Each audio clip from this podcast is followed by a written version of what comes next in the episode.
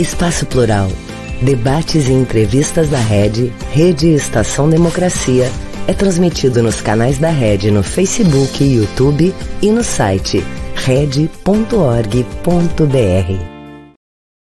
Olá pessoal, boa tarde. Eu sou o jornalista Solon Saldanha e esse é o programa Espaço Plural, Debates e Entrevistas. Ele é uma realização da Rede Estação Democracia e nós contamos também com 23 emissoras de rádio e TVs parceiras que o retransmitem.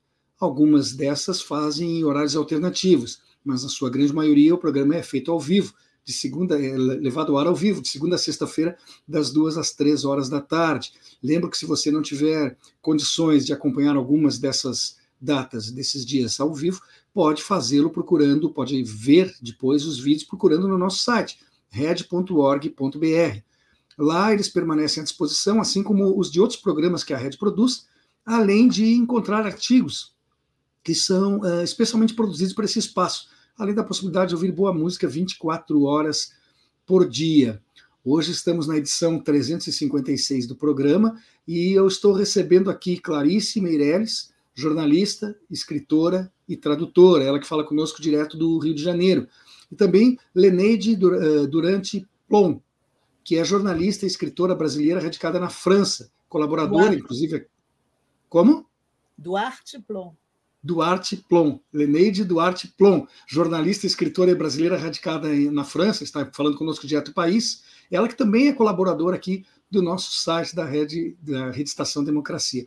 Com ambas, nós vamos estar conversando a respeito da trajetória e resgatando um pouco aí da vida de Frei Tito de Alencar. Sobre, as, sobre esta pessoa foi escrito um livro pelas duas colegas jornalistas. Antes de iniciarmos a conversa, eu quero lembrar que uh, quem puder, quem estiver nos acompanhando agora nas redes sociais, não esqueça de deixar ali o seu like, porque isso conta e importa bastante para a gente. Seja muito bem-vinda, Clarice. Obrigada, Solon. Gostaria de agradecer o convite da Red, para poder estar aqui falando do nosso livro. Vou até fazer aqui já a minha botar a capa dele, né, que é importante mostrar. É o livro que escrevemos em 2014, eu, a convite da Leneide. Muito obrigada pela oportunidade. Leneide, seja bem-vinda, boa tarde. Boa tarde, obrigada pelo convite também. É, o livro é, nós começamos, na realidade, em 2012 e ele foi publicado em 2014. Foi um trabalho longo e, e bastante bastante importante para nós. Foi um, grande prazer conhecer pessoas formidáveis que participaram da resistência à ditadura militar do Brasil. É, o livro que vocês escreveram, na sua edição em português, ele recebeu o título Um Homem Torturado, nos Passos de Frei Tito de Alencar. Foi visto agora aí a capa, né, que a Clarice nos mostrou. E ele foi apropriadamente lançado, não sei se por coincidência ou de propósito, em abril de 2014, como ela falou, no ano antes, justamente quando, quando se passavam 50 anos do golpe, daquele golpe militar ocorrido no Brasil. E eu falo daquele, não do, do golpe, porque todos nós sabemos que aconteceu mais de um ao longo da história, né? Vocês acham que o 8 de janeiro agora de 2023 não torna atual e necessária mais, mais do que nunca essa leitura? Lenide, começa contigo eu acho que essa leitura, não só desse livro, mas de todos os bons livros né, que tratam da ditadura militar, é uma leitura fundamental, hoje e desde o fim da ditadura, porque é, os militares tentaram, com a anistia, né, é, se auto-anistiaram, porque eles, é, eles negociaram a anistia para haver uma auto-anistia, e depois eles tentaram abafar a história da ditadura, é, deixá-la debaixo do tapete. A, a maioria dos brasileiros não sabe o que se passou durante a ditadura. Essa ingenuidade, ignorância né, do, que se passou de pedir um, um, uma ditadura militar ou intervenção militar, isso só pode ser é, explicado pela falta de conhecimento do que foi essa ditadura, da violência que foi a ditadura em matéria de tortura, desaparecimentos forçados, pessoas eh, eh, mortas pelo Esquadrão da Morte, execuções sumárias e exilados, milhares de exilados brasileiros políticos dessa ditadura, né? exilados políticos. Então, é mais do que atual, é mais do que necessário lermos não somente Um Homem Torturado no espaço de, de Freitito de Alencar, mas lermos tudo o que os historiadores e jornalistas e pessoas que participaram eventualmente da, da resistência escreveram. Ah, você concorda com isso, Clarice? Nós precisamos estar atentos porque parece que a história segue se repetindo? Sem dúvida. É, eu acho que é muito claro no próprio discurso né, da extrema-direita. Hoje, eles reivindicam, né, eles se reivindicam como herdeiros e órfãos da ditadura, quer dizer, do, do, eles não chamam de ditadura, obviamente, chamam de outras coisas que são bem ridículos, revolução, movimento é, anticomunista. E, então, quer dizer, é evidente que se essas pessoas hoje podem fazer esse discurso de nostalgia de um, de um, um período, de um regime autoritário, é porque a gente falhou como país nesse trabalho de memória, de justiça, falhou no pós-ditadura, né, na transição, e continua falhando. Então, eu acho que é, esse movimento de, esse, enfim, levante reacionário de 8 de janeiro, que está sendo investigado, muitas pessoas estão presas, os mandantes estão sendo identificados. Eu acho que é uma oportunidade muito importante para o país não, mais uma vez, botar para baixo do tapete e até uma oportunidade de é, fazer a gente repensar essa lei de anistia, que é responsável por muitos dos, dos, dos buracos da nossa democracia brasileira, né? muitos da nossa é, das falhas, da fragilidade da nossa democracia. Lenide, você está em Paris, eu creio, se eu não estou enganado, há mais de 10 anos, né? E, e, portanto, não teve a vivência presencial, digamos, dos últimos seis, desde o momento que foi afastada a ex-presidente eleita Dilma Rousseff. Uh, como é que foi observar de longe essa situação de retrocesso que aconteceu tão fortemente no Brasil nesse, nesse período? É, eu estou aqui, na realidade, há 22 anos. Eu vim morar em 2001, pela segunda vez, né? E é, eu acompanhei de perto, muito de perto, apesar de estar longe, porque eu ia ao Brasil frequentemente, todo ano, pelo menos duas vezes por ano eu vou ao Brasil ainda e continuarei indo enquanto estiver viva mas acompanhei então de perto, lendo não só na imprensa francesa, quanto acompanhando pela imprensa brasileira. Esse processo só foi possível porque houve uma anistia dos, dos torturadores e do regime militar. Não, não seria possível na Argentina e no Chile, que fizeram um verdadeiro trabalho de memória né?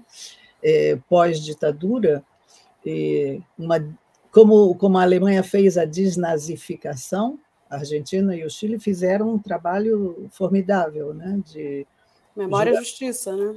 Memória e justiça, é.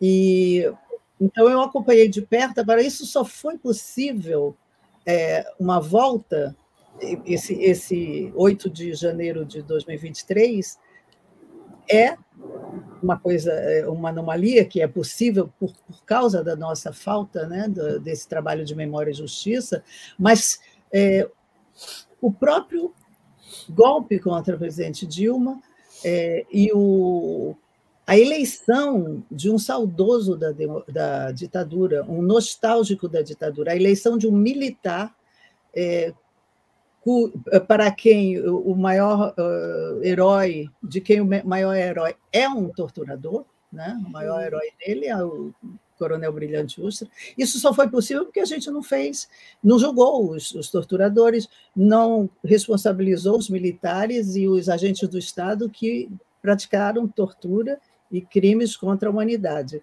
E o Freud explica muito bem isso, né? Quando a gente recalca alguma coisa importante, esse recalque volta depois de uma forma violenta. E a volta do, do, do, que a gente recalcou, que foi a história da nossa ditadura e a falta de, de julgamento dos militares, a volta do, do recalcado, como, como diz Freud, é isso, é a, é a, eleição de um nostálgico da ditadura, que, se pudesse, restauraria e continuaria no poder mais 20 anos, como, como foi o regime militar. É, os, os, militares fizeram um, um, projeto de nação é, até 2035, né? eles fizeram um texto que, que mostra que eles gostariam de continuar. E isso só é possível no Brasil, não seria possível na Argentina nem no Chile. Então, é, é uma história que vai se repetir enquanto a gente não, não pensar essa anistia que foi dada de uma forma totalmente absurda. Por isso que esse, esse novo, esse novo movimento Anistia Nunca Mais, ou Sem Anistia, é fundamental. É fundamental que os brasileiros possam fazer uma adesão total a, a essa, esse momento. Bom, eu não, eu não sei por que eu fiquei na cabeça que você tinha ido para Paris em 2011 e não em 2001. Então eu errei por uma década de tempo. Mas uh, apareceram aí, foi, foi boa a cobertura da imprensa francesa para os eventos aqui de janeiro. Apareceram as imagens, aquelas que envergonham os brasileiros sérios tanto? Foi, foi muito boa. Tanto houve, houve inclusive muitos debates, programas específicos de debate na televisão, no rádio e, e jornais como Le Monde, L'Humanité e Libération, que são três jornais de esquerda, assumidamente de esquerda, que tomam posição política quando existe eleição, porque aqui a, a imprensa não faz de conta que é que é neutra. Não existe imprensa neutra, não existe jornal neutro, é, mas no Brasil a imprensa tenta vender a, a, a ideia de que eles são neutros, né? eles são essa neutralidade que aqui ninguém tenta passar. Existem jornais de esquerda, jornais de direita, jornais de extrema direita, jornais e revistas, né? e jornais de extrema esquerda. É, isso é muito claro. Quem, quem quiser comprar e se informar dentro, comprar um jornal ou uma revista dentro da sua linha política, tem como eh, escolher, tem uma grande escolha, um grande espectro de jornais e revistas que vão da extrema-direita até a extrema-esquerda, assumidamente é, dirigido a leitores que têm simpatia pelas mesmas ideias que os jornais veiculam. Uhum. Clarice, é, sempre, foi, sempre foi uma tentativa, sempre houve uma tentativa de apagar uh, da história nomes, né, como do Freitito, sobre quem vocês escreveram, Marighella, uh, e sempre tem se visto que essa tentativa é feita por parte da direita. Manter a memória não é uma das partes mais importantes de qualquer resistência?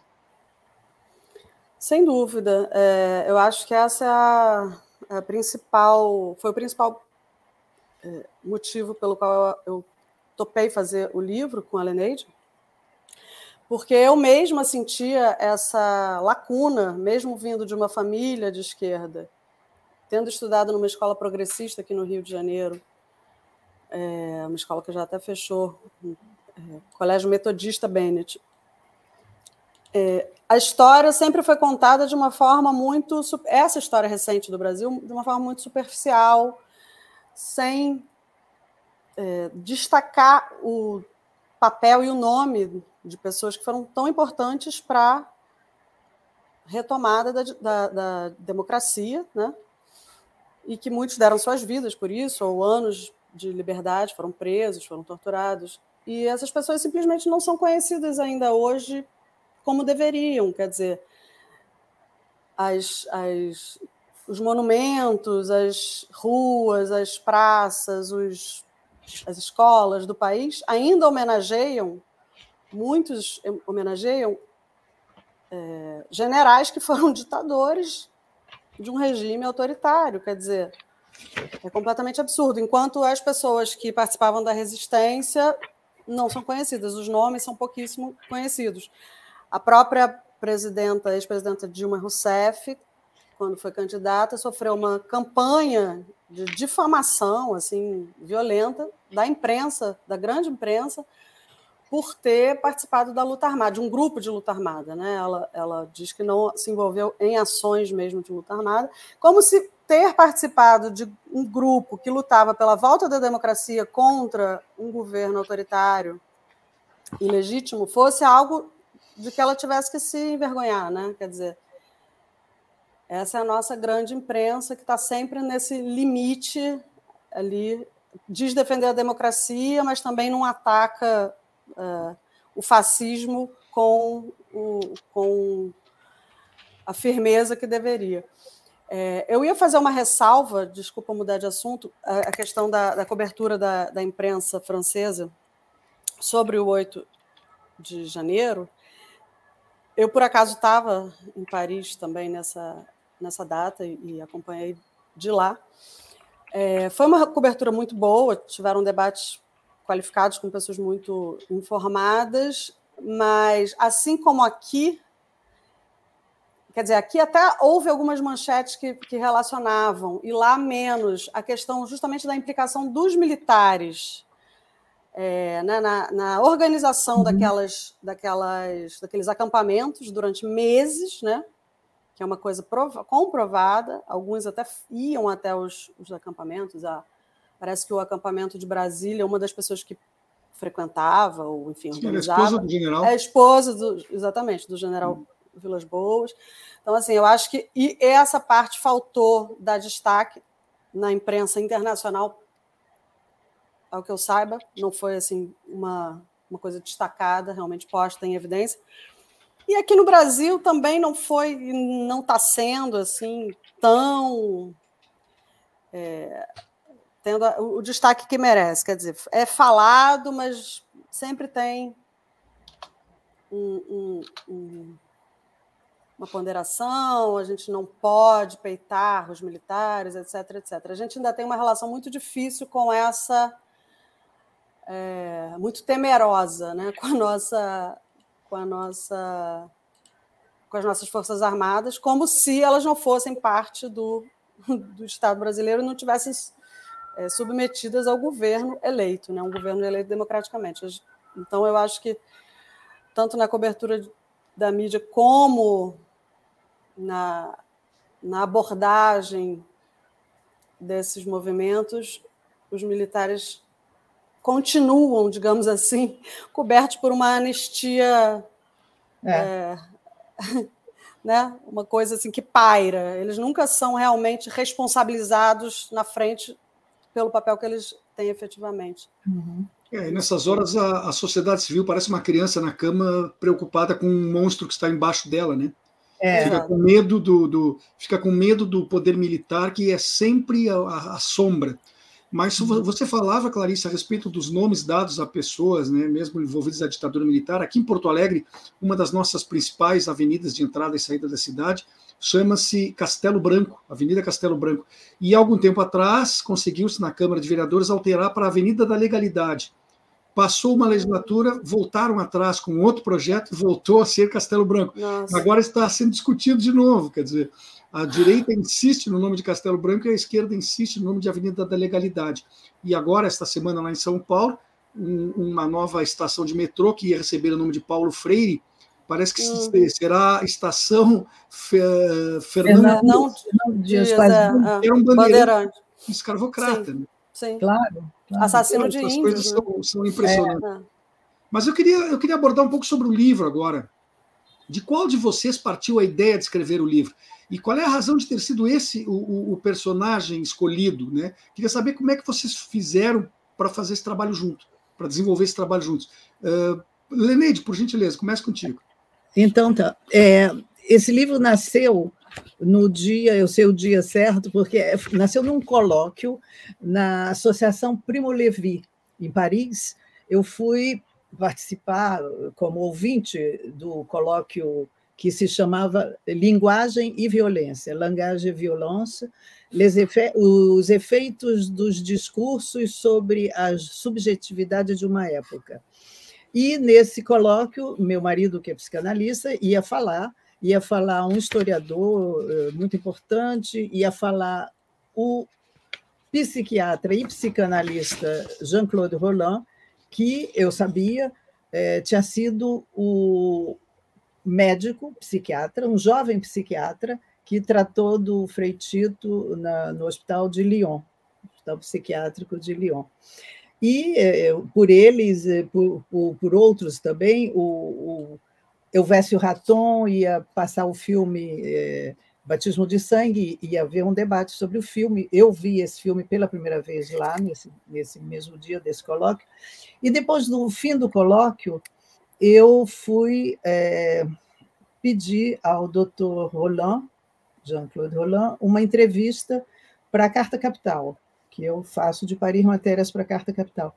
E ele, obviamente, aceitou o convite do, da entrevista, e eu comentando com um amigo meu, jornalista e editor, ele disse: Leneide, você tem na mão um livro, você pode fazer um livro sobre o Frei Tito, você tem o, o médico que tratou durante um ano, né, o último ano de vida dele, em que ele morou no, no convento Sainte-Marie de la Tourette, perto de Lyon, e ele ele foi piorando, piorando, é, tendo alucinações e vivendo em função da, da, das alucinações que ele, que ele tinha e sem conseguir mais estudar, trabalhar, foi ficando muito, é, muito deprimido. E aí, é, bom, enfim, ele começou a ser atendido pelo Dr. Roland no Hospital de Lyon que dava medicação para ele, para ele poder dormir, para ele poder sobreviver, até o dia em que ele decide se suicidar e, e, e se enforcar numa árvore, longe do, do, do, do convento, porque ele estava trabalhando no verão francês e em 74 ele se suicida. E aí eu achei a ideia ótima, foi é, é, o Alcino, é, Alcino Leite filho, que, que, neto, que me deu essa ideia, e hoje ele é diretor da Piauí, da revista Piauí. E eu achei a ideia ótima, excelente, e comecei e convidei a Clarice para fazer entrevistas, pesquisas. Nós fez, fizemos pesquisas em, na França, em jornais franceses, jornais brasileiros, fizemos dezenas de entrevistas com com revolucionários brasileiros, ex-guerrilheiros que participaram da resistência à ditadura, foram exilados, foram trocados por embaixadores eh, que foram sequestrados. Eh, fizemos várias entrevistas com os dominicanos brasileiros e os dominicanos franceses que conviveram e que conheceram Frei Tito, e uh, fizemos muitas leituras de livros sobre a ditadura, quer dizer, tínhamos uma bibliografia muito grande, além dos jornais e das entrevistas e, e, e de arquivos franceses e brasileiros. Então, foi, aí foi um trabalho que a, que a Clarice foi fundamental, porque nós dividimos e fazemos entrevistas às vezes juntas, às vezes separadamente, e a escrita do livro também foi um trabalho conjunto. Clarice... Porque o personagem, o personagem de Freitito é um personagem realmente é, formidável, é um, é um perfeito revolucionário intelectual que não pegou em armas, nenhum, nenhum dominicano pegou em armas, mas eles eram eles faziam um apoio logístico ao grupo de Marighella, a LN, a Ação de Libertação Nacional. É, e ele e, e ele sofreu né, na pele é, a tortura e que inviabilizou a vida dele. Ele não conseguia mais é, sobreviver. Ele foi trocado pelo embaixador da Suíça, o último a ser sequestrado, e partiu do Brasil com mais 69 é, presos políticos que foram libertados pela libertação do embaixador. E desde aí a vida dele continuou sendo um, um martírio e um, um delírio, uh, delírios e alucinações e, o tempo todo. E se tornou invivível né, para ele.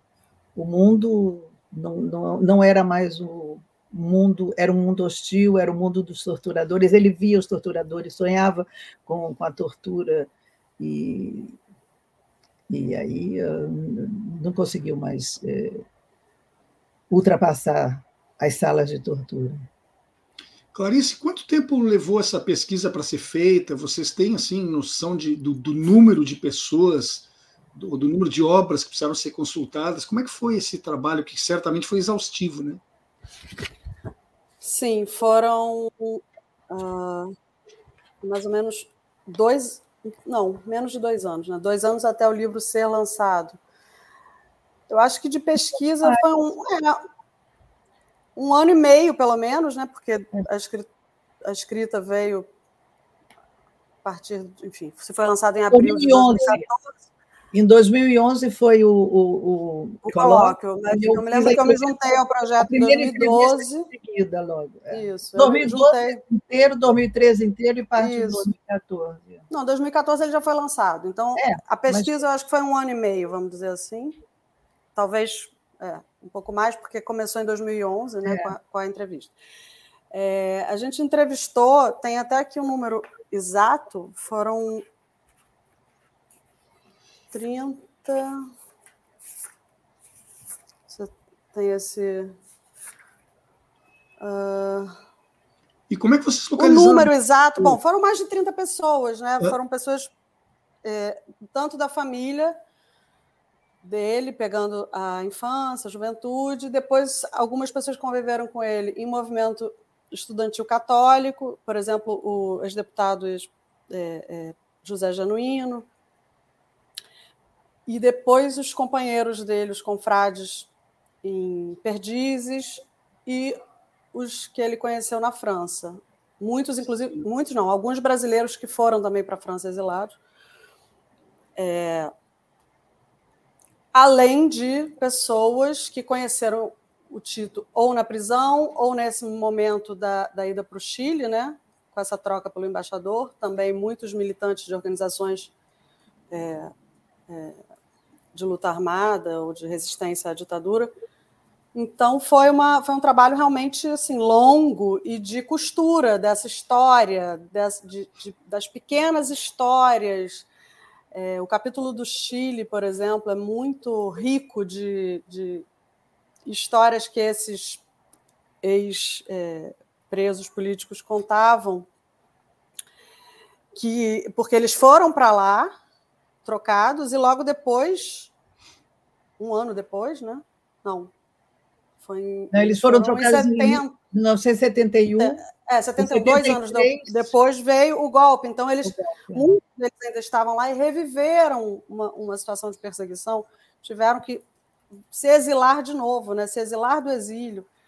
Então, é, eu acho que o interessante do livro para além do personagem do Freitito, que é um personagem riquíssimo por é, sintetizar uma, um pensamento marxista cristão, que é uma coisa que eu acho super enfim, interessante e, e formidável, porque eu também sou enfim, de, de formação cristã e sou uma admiradora de Jesus Cristo.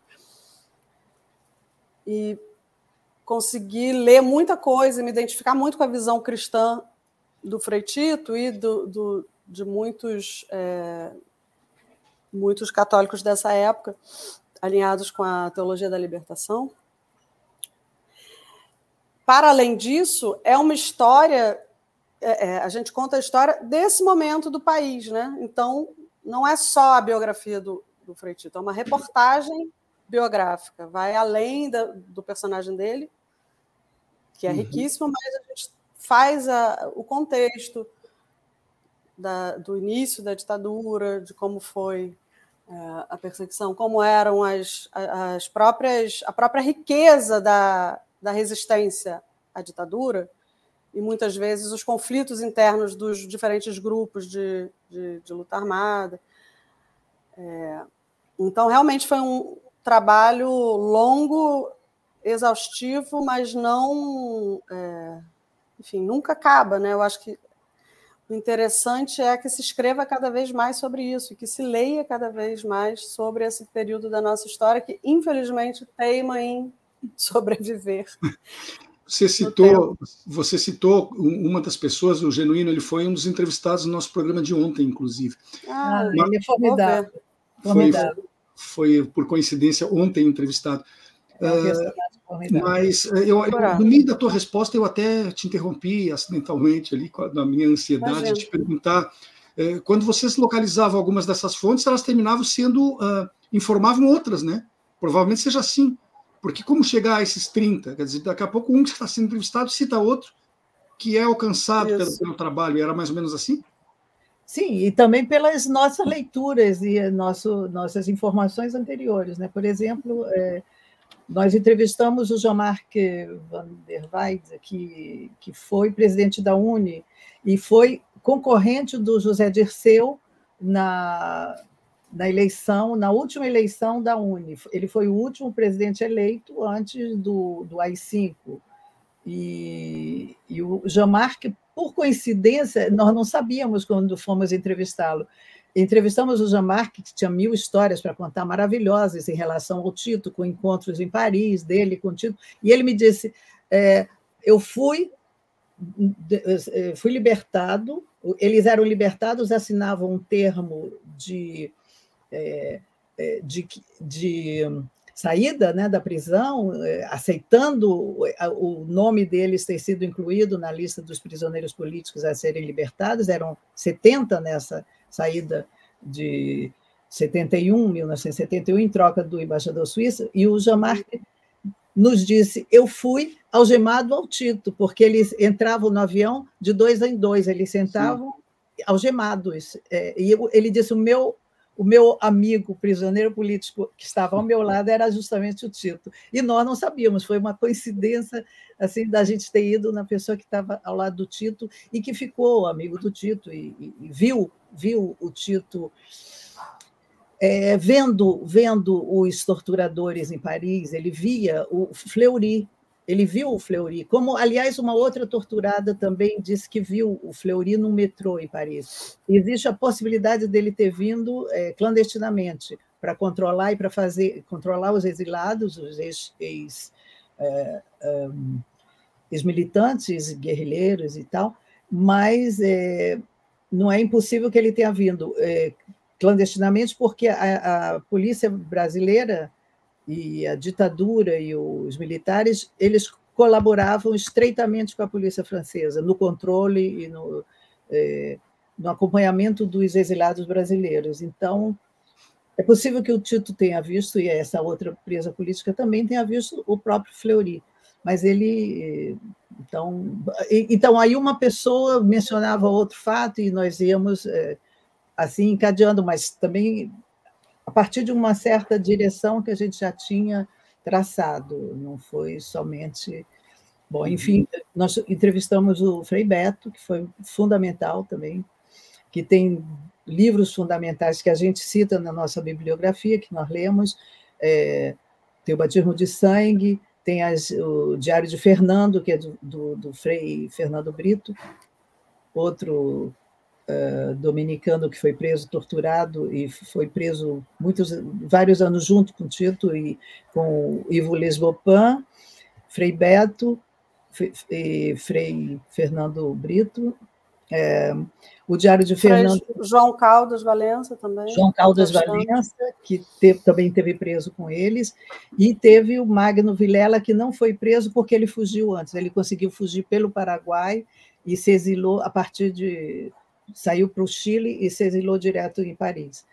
É, vários, conviveu vários, né, estreitamente com, com muito o Tito lá. Paris, é. Ele teve um, foi o melhor amigo de, é, em Paris, o melhor amigo do Tito, um grande apoio do Tito, porque os dois estavam no mesmo convento aqui em Paris, e uh, até, até o Tito ir para outro convento perto de Lyon. Aliás, Frei Beto que foi preso aqui em Porto Alegre, inclusive. exatamente, exatamente. Isso. A gente conta no livro é, como o Fleury foi pessoalmente buscá-lo em Porto Alegre. Ele foi é, interrogado e preso pelo próprio Fleury aí em Porto Alegre, onde ele estava fazendo um trabalho justamente de um apoio logístico para fazer passar pessoas que estavam sendo perseguidas pela ditadura e eh, através da fronteira, uhum. com passaportes falsos, de identidade falsa, e eles conseguiam passar a fronteira com esse apoio logístico dado pelo Frei Beto um grupo de pessoas. Impressionante como dentro do, do grupo da ditadura ah, havia algumas, algumas pessoas que parece que uh, exerciam esse poder e essa capacidade de destruir com os outros, né, com com a tortura física e psicológica com prazer, né? Não apenas por obrigação, entre aspas, ou por convicção ideológica. Havia uma certa morbidade. O Ustra e o Fleury acho que são os dois maiores exemplos disso. Né? É, é o sadismo né, do, do sadismo, isso mesmo. É. É. é. o doutor uh, Jean-Claude Roland ele, ele escreve sobre isso, né? É, sobre como a gente pensa em algumas pessoas que pensa e fala, discute sobre o caso do Freitito, por exemplo, que começou a ter delírios e veio a querer e, efetivamente tirar a vida dele. É, e esses delírios, ah, loucura, ficou louco, está louco, e na verdade a gente está deslocando, porque a loucura é de quem tortura, né? É, isso é uma coisa sobre é. a qual ele escreve muito bem, assim, como a gente, enfim, no mundo, infelizmente não não começou ali e não terminou essa prática de torturar o seu semelhante, quer dizer, as polícias fazem isso no Brasil e os, enfim, em guerras isso é aceito, foi até teorizado durante a invasão do Iraque, como se isso fosse justificado quando houvesse um objetivo, enfim. E não só na invasão, na, porta, na própria prisão de Guantánamo, né, que não sim, tem sim, distante, fora, é. milhares de quilômetros do Iraque e, e, os presos continuavam sendo torturados. Os exemplos, infelizmente, são muitos, e essa é a questão. Quer dizer, a gente tem que pensar na loucura de quem tortura, quem tortura. e quem teoriza e quem autoriza, né? Então, esse debate eu acho que é muito importante de fazer. Assim, a, a loucura tem, tem um. Se a pessoa não é louca, ela se torna, talvez, né? Inclusive, além desses casos que você citou, desses uh, torturadores mais célebres, notórios, conhecidos, né? notórios, né? brasileiros, e um deles, inclusive, sendo o ídolo do capitão de, de triste memória, né?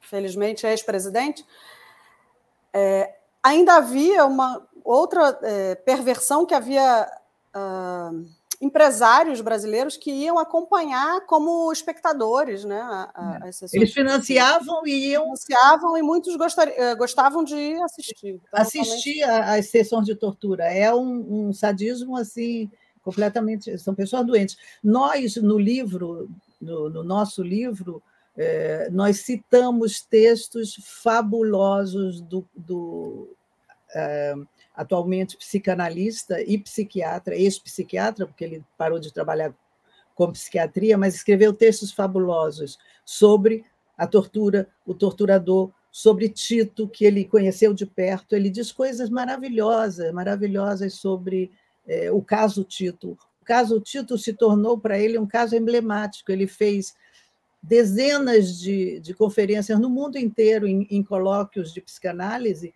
eh, contando como eh, ele, por acaso, teve um torturado como paciente, e, e, como isso mudou a vida dele, porque ele nunca tinha tratado de uma pessoa torturada. E, e ele passou a analisar o torturado e o torturador, e foi uma das pessoas que melhor escreveram sobre o que é a tortura, o que a tortura traz para o torturado como marca indelével e o mundo muda completamente e muitas vezes ele não encontra mais o lugar dele no mundo e é, como, como, o Tito e se suicida. No, no Brasil nós temos três casos de pessoas que se suicidaram eh, depois de serem torturadas. Ele tem o Tito, tem a Dora, ou Dora, ela se chamava Maria Auxiliadora. Maria Auxiliadora Lara Barcelos, a Dora. É um personagem lindo, lindo. Ela, ela, ela estudava é, psiquiatria, a gente conta um pouco da história dela. E, e ela foi no mesmo avião com o Tito, entre os 70 prisioneiros políticos libertados que foram para o Chile, já na época de Allende, é, eles ela foi para depois para a Alemanha e ela se joga no, no metrô, no, numa estação de metrô em Berlim, ela se suicida. Algum tempo depois de chegar lá, conseguiu é, a inscrição no curso de psiquiatria, conseguiu retomar o curso dela, mas não conseguiu mais uh, viver com os torturadores, provavelmente dentro da cabeça dela e, e, e, e torturando-a, né, dia e noite, como o Tito sentiu. E tem o, o Gustavo Buarque Schiller, que também voltou do exílio e, e, se jogou de uma janela e se suicidou. Porque a tortura ela marca, né? Ela deixa marcas e é e nós temos aqui no Brasil até casos de falsos suicídios, né? Vladimir Herzog, que sim, sim, sim, é, sim. Uma pessoa é. se enforcar de joelhos é uma coisa inacreditável. Né? É. Olha, no, no, no, entusiasmo dessa conversa que está sendo tão interessante, eu ultrapassei muito o horário do intervalo.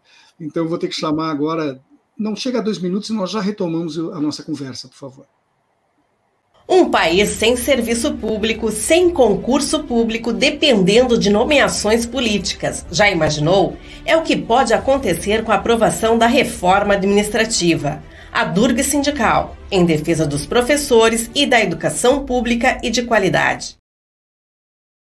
Educar não é somente fazer prédio. Prédio não ensina ninguém. Quem ensina é o professor. O governo tem que entender isso. Na escola nós somos um só. Seja professor, seja funcionário, o reajuste tem que ser igual para todos. Meu básico é 657 reais. O que a gente está pedindo é o mínimo de respeito. É para ter comida no prato. Eu dei a minha vida pela educação. Valorização e respeito. É para os que estão na escola e também para quem já está aposentado. CEPERS, a luta pela educação é de todos nós. Estou falando de uma cooperativa de crédito, conhece? Sim. Você movimenta sua conta como no banco, mas não é banco. E tem crédito se eu precisar e para padaria também. Ah. E que o resultado é dividido entre todos. E você pode investir com segurança. Sim, é simples. A Cressol tem tudo isso. Lá, ganhar é para todos. E se eu quiser cooperar? É simples. Vem junto! Cressol Voltamos com o programa Espaço Plural Debates e Entrevistas. Ele é uma realização da Rede Estação Democracia, a Rede, e nós contamos com 23 emissoras de rádio e TVs parceiras que o retransmitem. Hoje estamos conversando aqui com Clarice Meirelles e com o Leneide Duarte Plon. Ambas são jornalistas, escritoras e foram as pessoas que nos uh, ofereceram essa obra interessantíssima que recomendo que todos leiam. Daqui a pouco vamos conversar sobre a compra dos livros uh, sobre a trajetória de Frei Tito de Alencar. Nós sabemos que os dominicanos uh, tiveram um trabalho, fizeram um trabalho muito importante no sentido de proteger pessoas perseguidas durante a ditadura militar, e esse trabalho é que provocou a ira e a revolta e a reação dos repressores, né?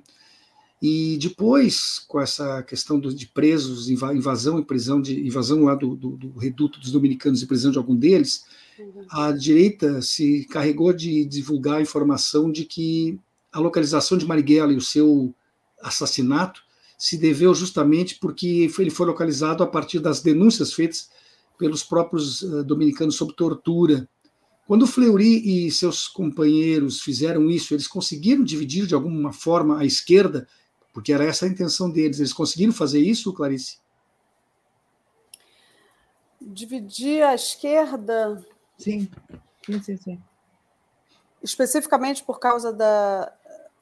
Sim, porque eh, eh, na verdade eles conseguiram a localização de Marighella e Marighella foi morto, que era o inimigo número um e é o que eles pretendiam. É, não, o que fizeram foi, é, inclusive através de, uma, de um editorial é, conhecido do jornal o Globo, que foi na primeira página, chamar os dominicanos de traidores de Jesus e traidores de, de Marighella. De Marighella, por justamente pelo, é, acusando eles de ter bom, traído a igreja, por apoiar comunistas, etc., e por terem uh, dado a localização de Marighella na tortura. Eu acho que ninguém pode julgar o que se faz sobre tortura, eu acho que isso é, uma coisa assim indecente, né? Enfim, e os nossos jornais fizeram, os nossos jornais não, o jornal o Globo fez um editorial de, de primeira página fazendo essa acusação indecente. Uh, mas essa questão da divisão da esquerda, a Leneide, eu acho que pode falar melhor. É, eu, eu posso falar porque uh, várias pessoas uh, se pronunciaram criticando os dominicanos, mesmo dentro da esquerda, dizendo que eles não estavam preparados para ser submetidos à tortura eh, como um, um, um, como um militante comunista, por exemplo, que jamais teria entregue na, na tortura o, o, que não é verdade, né? Mas bom. O que não é verdade, mas alguns alguns é, chegaram a criticar e, e, a julgar os dominicanos uhum, uhum. por eles terem falado uh, sobre tortura, como eles se encontravam com Marighella e como era a, a maneira de e eles e foi aí que o que o através disso que o, o Fleury armou uma armadilha, fez uma armadilha usando os dois dominicanos torturados para uh, para poder fazer uh, a execução de Marighella, porque Marighella, quando veio a esse encontro com os dominicanos, no qual ele foi executado, no qual ele foi morto, ele não estava armado, não estava armado e ele foi assassinado, ele foi executado, ele não foi preso, ele poderia ter sido preso, mas para o, o, o, Fleury, o comissário Fleury, e para a ditadura, era um, seria um preso incômodo, porque ele tinha um, uma grande, é, um grande carisma e, e, uma carga, uma força política importante, e eles não saberiam, talvez, como lidar com isso, preferiram... preferiram é, fizeram uma emboscada, né? Era uma emboscada, preferiram executá-lo. O que eu queria é, é, ler uma frase do Bernardo Kucinski, que é um escritor é, de esquerda, participou do, do movimento, teve inclusive a irmã dele desaparecida, né? ela e o marido, que eram professores universitários, e, e ele escreveu um livro belíssimo, K, que é a história da irmã e do, e do, do cunhado desaparecidos, e o Bernardo eh, escreveu para a gente, depois que o livro saiu. Ele esteve, inclusive, no lançamento em São Paulo, na Assembleia Legislativa, quando teve o caso Tito, na Comissão da Verdade do, do Estado de São Paulo, na Assembleia Legislativa, no dia em que era o caso Tito, tivemos Clarice, eu, Frei Beto, é, e Adriano Diogo, que era o diretor, o presidente da, da, da, da Comissão da Verdade. Comissão da Verdade do Estado, Estado. de São Paulo, né, apresentando a história do Tito, e depois o Bernardo Cussins, que veio falar comigo, e ele me mandou depois um e-mail dizendo uma frase que é definitiva, que eu cito, a gente cita na contracapa da edição francesa do livro do Tito, que é esse Tito de Alencar, um dominicano brasileiro, mártir da ditadura, em francês a edição. Ele diz o seguinte: o livro mudou a minha visão, a visão que eu tinha do engajamento dos dominicanos na época, porque nós no livro a gente reconstitui todo o envolvimento passo a passo do, do início até o fim, até a morte do, do Marighella, como eles foram levados a conhecer o Marighella, a se interessar pelo pelo, pela LN a fazer um, esse apoio logístico para, para pessoas que estavam necessitando, para feridos, para pessoas que precisavam se esconder, precisavam fugir da, da repressão. E o, o Kuczynski diz que o livro ajudou, e várias outras pessoas nos disseram, o papel dos dominicanos era tão eh, diabolizado e, e, e, eles eram eh, apontados como traidores por, por causa também da, desse dessa campanha da imprensa, né, de uhum. apresentá-los como traidores do Marighella. E então o livro ele reconstitui a história verdadeira e de uma certa forma os dominicanos eh, tiveram o, o, lugar deles, né, verdadeiro reconstituído historicamente. Uhum. E depois que se conhece a, a, a, trajetória do Frei Tito, que era um homem profundamente tocado pelo Evangelho, uh, não deveria aumentar a nossa indignação e vergonha de se ver como o cristianismo foi usado e está sendo usado no caso do Brasil, mas acho que não só aqui, por falsos cristãos, né, que usam a fé para justificar barbáries como essa instalada no Brasil no último governo. Isso não, não é chocante quando se depara com, com ele e com esta realidade que se continua vivendo? O que você acha, Clarice?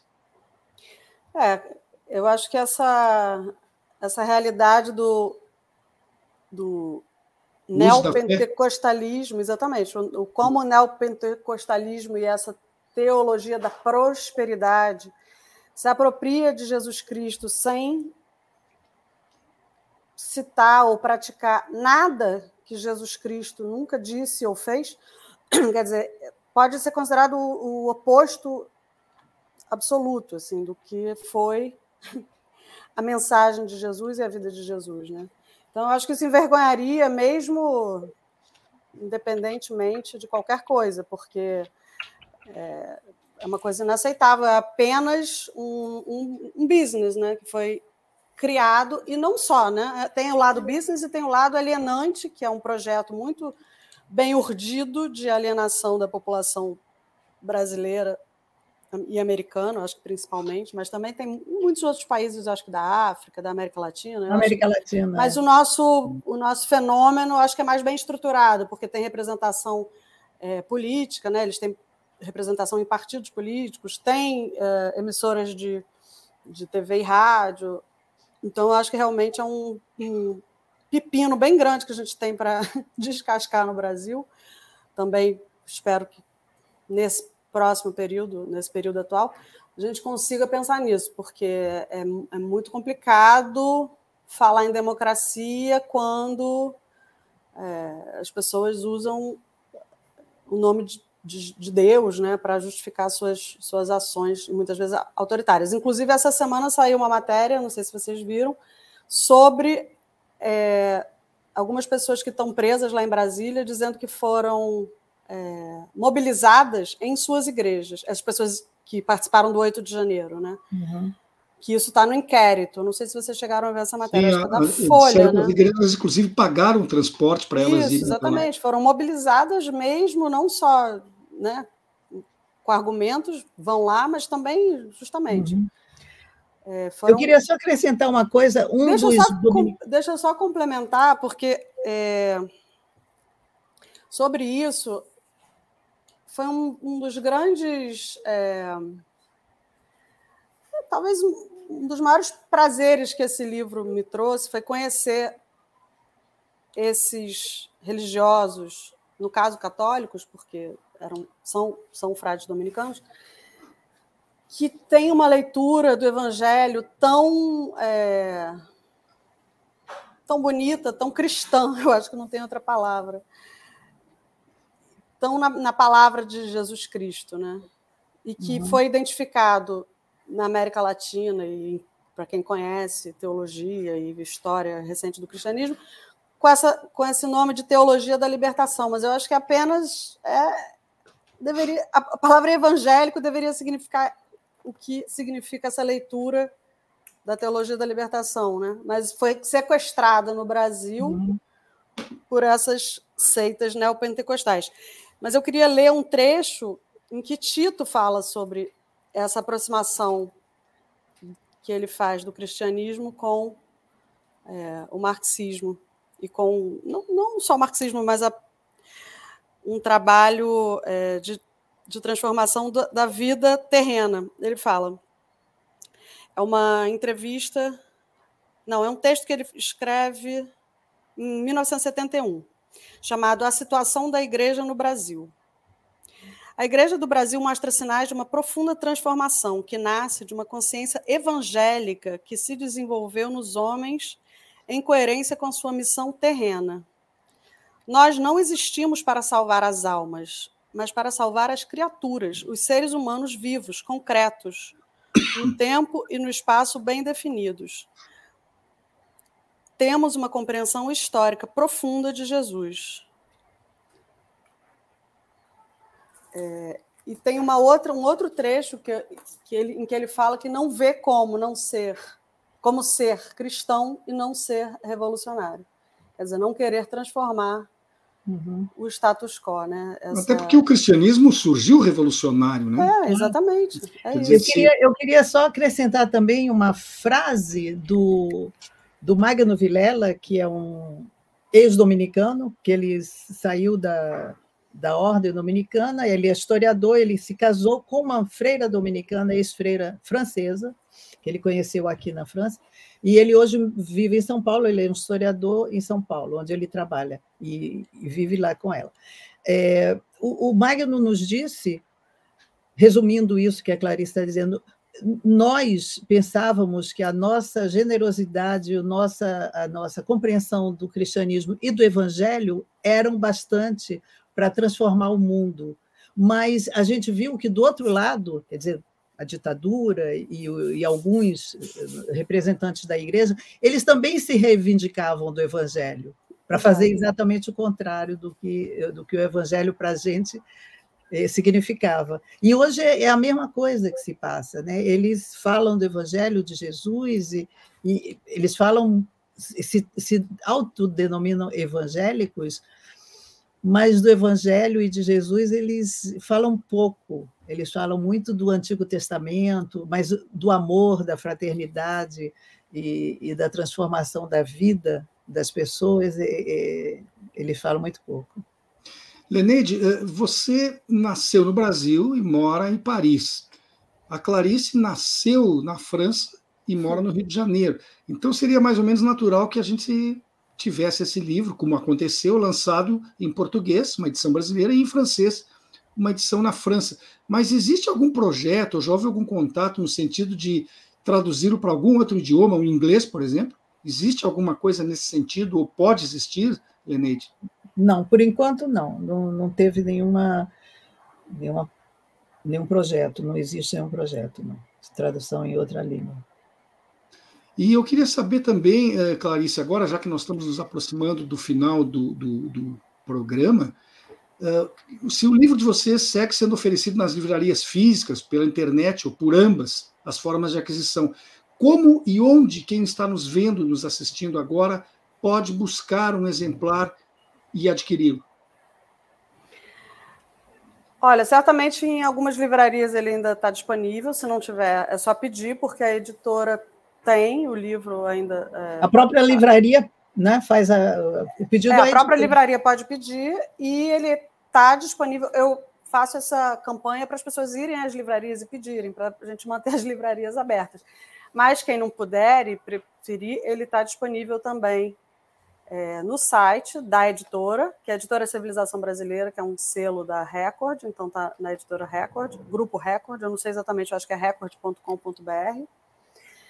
E em outros sites de vendas de livros ele está disponível também para quem quiser. O gato passou aqui no meio. Para quem quiser comprar. Eu acho que é, enfim, fazendo mais uma propagandazinha aqui. Eu acho que é muito importante a gente conhecer. Aliás, é interessante falar que o título do livro, Um Homem Torturado, é, é o título de um dos artigos maravilhosos do Dr. Jean-Claude Roland é, em que ele conta a história do Tito. Ele, ele, não conta a história do Tito fisicamente, assim, a história do homem Tito. Ele faz análise do que foi a tortura na vida desse homem, Tito de Alencar, e o que significa o torturador, o que significa o torturado, como um homem chega a se transformar num torturador. Ele faz uma análise maravilhosa. E o título do artigo era Um Homem Torturado. E eu, eu disse a ele que eu iria uh, pedir, pedir a ele autorização para usá-lo do título do nosso livro, obviamente. Aí criamos um subtítulo, Nos Passos de Frei Tito de Alencar, porque nós, nós analisamos e, e apresentamos durante uh, o decorrer do livro três personagens que tiveram a vida transformada pelo contato com o Tito. Um foi a irmã dele, que passou a se interessar mais ainda pela igreja, pela teologia, e foi se transformou numa teóloga, ela fez curso de teologia depois, e uh, que é a Nildes eh, de Alencar, que, que, era mais velha que o Tito e ajudou a criá-lo. O outro foi o, o próprio Dr. Roland, que teve a vida completamente transformada por esse contato com esse paciente especial, totalmente eh, inesperado. Ele nunca mais encontrou outro paciente que tivesse sido torturado. E o, o terceiro foi o, o, o Frei eh, Xavier Plassard, que era um dominicano francês que teve a vida dele transformada também pelo contato que ele teve com Tito durante um ano, eh, último, o último ano da vida de Tito de Alencar. E ele hoje e, trabalha no Brasil e isso, faz. Veio um se instalar no Brasil e hoje é. é ele trabalha na Pastoral trabalha na, da isso, Terra. Pastor, Comissão ele Pastoral é, da Terra, coordenando o é trabalho de combate ao trabalho escravo no Brasil. Ligado à CNBB, né? É, Comissão Pastoral da Terra. É, Comissão Pastoral da Terra. É, ele é coordenador da comissão e, e, eles fazem justamente um trabalho para combater o trabalho escravo, trabalho escravo, é. denunciando e tal. Que, infelizmente, é, bom, vemos que no Brasil é cada hum. vez mais importante, né? que as denúncias mostram que a gente vive num país onde a escravidão está bem, bem viva. Né? Infelizmente. E se eu ficar vermelho agora, não estranha, que eu sou gaúcho. E, e aqui a coisa piorou em relação a outros lugares do país. Eh, gente, infelizmente, esse foi o nosso horário. Eu quero agradecer a presença de vocês duas aqui. O nosso programa está chegando ao fim. Duas foi colegas prazer. jornalistas, a Clarice Meirelles, escritora, tradutora, mora no Rio de Janeiro, nascida na França, e Leneide Duarte Plon, que Muito é jornalista, escritora brasileira radicada na França, mas que nasceu no Brasil, ela que colabora aqui com o site da Rede. Se vocês quiserem se despedir ainda, um minutinho para cada, não há problema. Clarice, começa com você. Ah, eu queria agradecer muito a oportunidade de estar aqui falando sobre o nosso livro e sobre a história do nosso país, infelizmente tão pouco é, conhecida, não só pela minha geração, pelos mais velhos, pelos mais jovens. Eu acho que é um projeto de esquecimento muito muito bem orquestrado. É, bem orquestrado e bem sucedido. Então, contra isso, a gente está aqui tá aqui compartilhando com vocês nosso trabalho. Muito obrigada pela oportunidade. Leneide. Obrigado, obrigado a você, Leneide. Eu queria também agradecer o convite, é, foi muito rico, é muito, é sempre muito muito bom falar desse, dessa história do Brasil, é, para que as pessoas é, conheçam conheçam o que foi a ditadura brasileira. E é, é lamentável que uh, os heróis que combateram essa ditadura sejam tão pouco conhecidos e tão pouco festejados, comemorados e respeitados e homenageados. Existem muitos, muitos. Tito é um, apenas um deles, um maravilhoso herói que deu a vida dele pela causa né, da libertação dos, dos mais frágeis, e mas existem outras pessoas maravilhosas que deram anos de vida e viveram no exílio e tiveram a chance de voltar para o Brasil vivos, né? Não foi o caso do Tito. E essas pessoas precisam ser conhecidas, a história do Brasil precisa ser conhecida e, e, é preciso que a gente conte, a gente conte e a gente conte sempre o que se passou durante a ditadura, para que as pessoas tenham uma, uma a história real do que foi a ditadura do Brasil. Até no ensino, a nossa história aqui é um pouco esquecida. No, quando se trata de, na, na, escola regular de história do Brasil, se fala da descoberta, da independência, não se fala da história contemporânea. Exatamente. E quando se fala de história mundial, fica se discutindo como é que foram os antigos egípcios e não se fala dos vizinhos latino-americanos. É óbvio que nenhum é. fato nem outro são acidentais, né? Exatamente. Isso são absolutamente propositais. Lembro aqui a quem está nos ouvindo agora, que nos acompanha agora, o livro em questão é Um Homem Torturado, nos Passos de Frei Tito, da Clarice e da Leneide. Recomendo, procure, vale a pena adquirir e ler para ter esse conhecimento histórico relevante. Repito, da editora Civilização Brasileira. Desculpa, Civilização Brasileira, você procura na internet e encontra fácil, Sim. pelo nome do livro, pelo nome da editora. Vamos lá, vamos participar desse, desse esforço, que não é tão grande assim, de buscar esse conhecimento, que o esforço grande elas já fizeram quando produziram a obra. No nosso de ler é muito mais fácil e prazeroso, apesar do tema pesado. Pelo menos é um reconhecimento histórico é, saudável. Antes de encerrar, eu quero convidar a quem está nos acompanhando agora para que adquira o hábito também de visitar regularmente o nosso site, red.org.br. Isso é relevante para o nosso trabalho e para a continuidade dele. Concluo deixando a todas, todos e todes que estiveram na audiência o meu muito obrigado. Lembrando que estamos sempre aqui de segunda a sexta, das duas às três horas da tarde, esperando por vocês. Um grande abraço e até a próxima oportunidade. Obrigado, até breve. Obrigado. Até breve.